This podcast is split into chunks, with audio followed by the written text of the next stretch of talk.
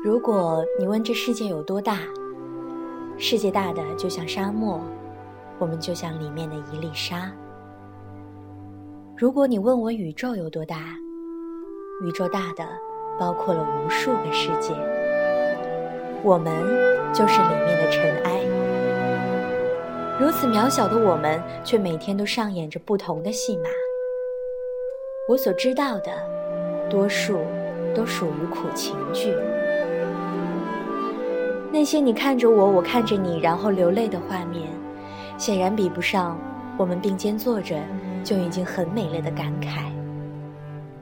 那些你拉扯我，我拉扯你，然后诀别的画面，显然比不上我静静坐在你的坟前，不出一语来的强烈。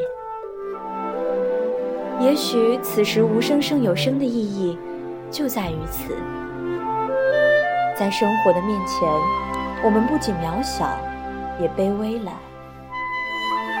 为我爱你，你不爱我而卑微；为强烈的家庭荣誉感卑微；为自己的独立而卑微；为很多我们无可奈何的事情卑微。这样的我们看起来是可怜的。可怜是什么意思？不值得哭泣，不值得安慰，不值得理会。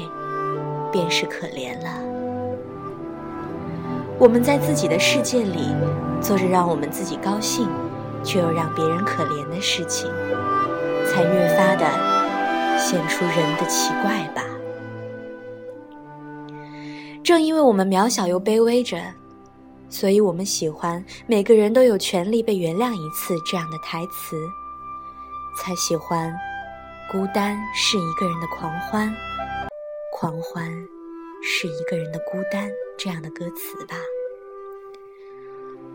我们为自己找各种借口，逃避规则，疯狂掩饰，每天带着昏沉的脑子思考，让我们一次又一次陷入痛苦的原因。其实我们不知道的是，一次又一次陷入痛苦的原因，就是因为昏沉的脑子。我们总说世界少了我们，谁都照样转动。物理学上来说，的确如此。但是对于我们爱的人和爱我们的人，我们的离去足以让他们的世界停止转动了。我们是渺小的，但在一定程度上，在爱与悲哀的环境中，有时我们巨大的堪比宇宙。我常常在想，为什么有人喜欢用酒精麻痹自己？但或许，这就是他们释放的方式吧。醉了以后，说什么做什么都不会有人责怪，无论是工作的压力还是生活的压力，都可以很好的掩饰，又不用憋在心里。慢慢的，我喜欢那些被酒精麻痹的人们，我会为他们喝了酒以后说的那些话感到悲哀，同时再次鄙视他们的懦弱。不敢直面，这就是渺小又卑微的我们在人世间仅剩的真实了吧？也因为这种真实，我们走上了苦情剧的道路。在这个社会上，大家都是一样的，一样的痛苦，却得不到解脱。于是，大部分的人把这种一样当成异常。他们经常酗酒找乐子，最后却靠坐在自己家门后哭泣。第二天依旧风采的出门去，但是没过多久，又开始循环往复之前的生活。他们总说这个世界上没有一个人懂他们，让他们觉得孤独。于是，他们收下了这份孤独，并且把自己弄得更孤独。他们会把自己仅有的食物都给了乞丐，把自己喜欢的人介绍给好朋友，把一个月生活费的大部分都借给别人，自己却啃馒头。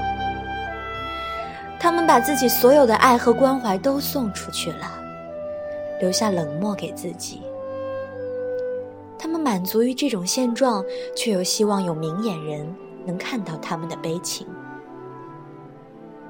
这种苦情剧的结局往往都好不到哪里去，因为明眼人也已经被你推开了。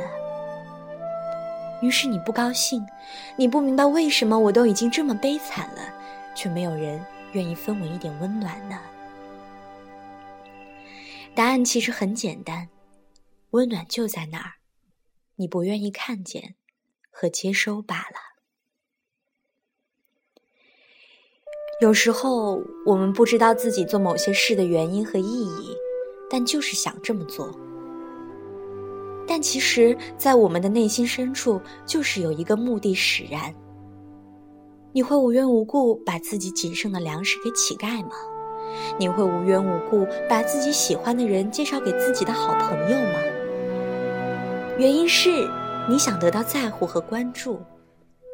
为什么有时候明明知道有些事情不可能，还是想去追求？因为不甘心。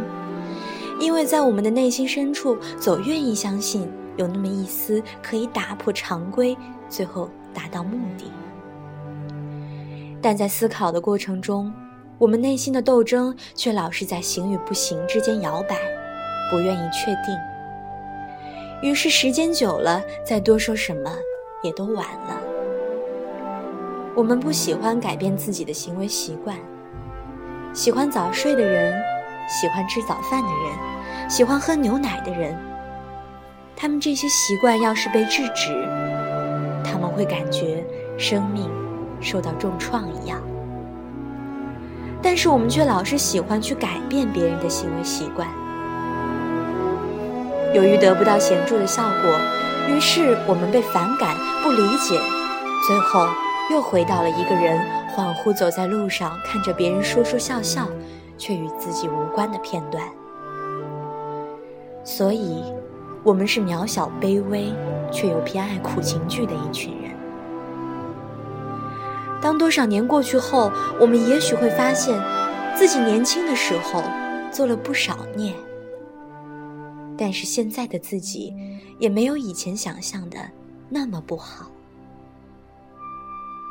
于是，那代表着青春的岁月。